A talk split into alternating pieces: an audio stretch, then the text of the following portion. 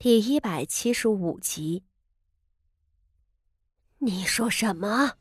亏了二十五万两！傅老夫人的拐杖“咚”的一声戳在地上，朝着跪着的三太太怒道：“二十五万两是个什么概念？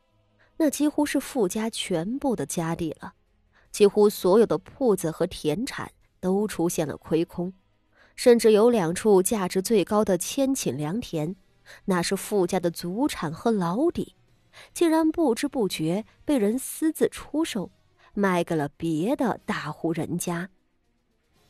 二十五万两啊！一个高门大户里所有的产业也就这些了，富家如今完全成了一个空壳子，甚至连铺子里伙计们的酬劳都发不出来。府中丫鬟婆子们，乃至上头夫人小姐的月例银子也发不出来了。另外，还有好几家债主上门催债。三太太也实在是慌了，才不得不兜底给了老夫人。傅老夫人一听，几乎气得晕厥过去。她拍着桌子，喝令丫鬟们传家法。先把那倒霉的三太太打了十板子。三太太没挨过打，但这顿打她可是挨得心服口服。如果挨了一顿打，能把那巨款弥补上的话，她宁愿挨二十个板子啊！二十五万两，把它卖了都还不起啊！板子打完了，三太太跪在地上哭。傅老夫人脸色发青，一连声的叫着让傅守仁回来。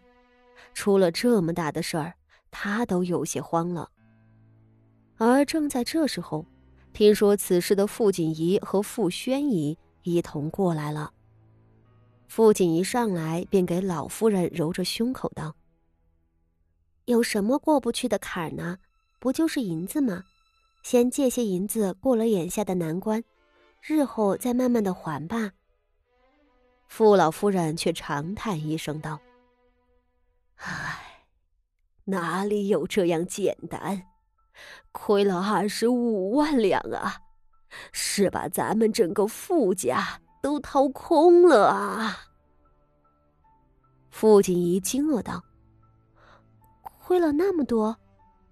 唉，只是咱们着急也不是个办法。”如今只能一手彻查那些铺子庄子的掌柜们，一手想别的办法，去挪些银子来，先把外头的账务偿还了才是。傅老夫人道：“是这个理，已经着人去办了，只是东挪西凑，也没还上外债。我如今也不知要从哪里拿钱了。”就连我自个儿的提己，那么几万两银子，平日看着多，实则也是不够的。傅老夫人是没法子了，连自己的嫁妆都拿出来了。她出身名门，嫁妆也有数十万，只是这些年三个儿子娶媳妇儿，给长子在官场上铺路之类。七七八八花了大半，倒还剩些老底，可即便如此，也是不够的。难道真要把傅家祖传下来的几件价值连城的古玩字画和珍宝摆件给卖掉？那可是傅家祖上的东西，卖了岂不是对不起祖宗啊？傅锦仪沉思了一会儿，才道。老夫人将自己的嫁妆都拿出来了，不如我将母亲的嫁妆也一并拿出来吧。我不是母亲亲生的，这件事情却问问希儿的意思。若是她同意，就这样做。你母亲的嫁妆？傅老夫人一愣，才想起他说的是陶氏，并非谢氏。也是，陶氏出身高。嫁过来的时候带了不菲的财物，因为陶氏有儿子，按着惯例，她死后嫁妆的大头要留给傅德熙，小头给傅华仪。傅老夫人还记得从前傅华仪出嫁的时候，嫁妆也不过三万两，对嫡长女这个身份来说，是个不高不低的数字。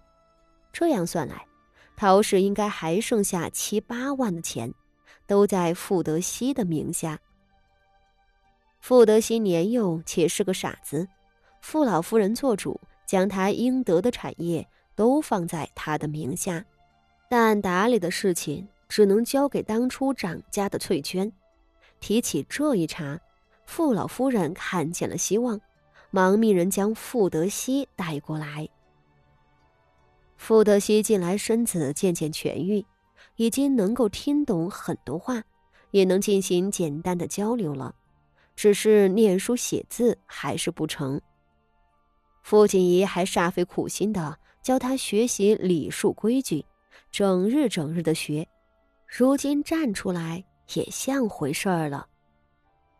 傅德熙被带过来，神色虽然呆滞，也懂得跪下给老夫人请安。老夫人瞧着很是欣慰，将要挪动嫁妆的事情和他说了。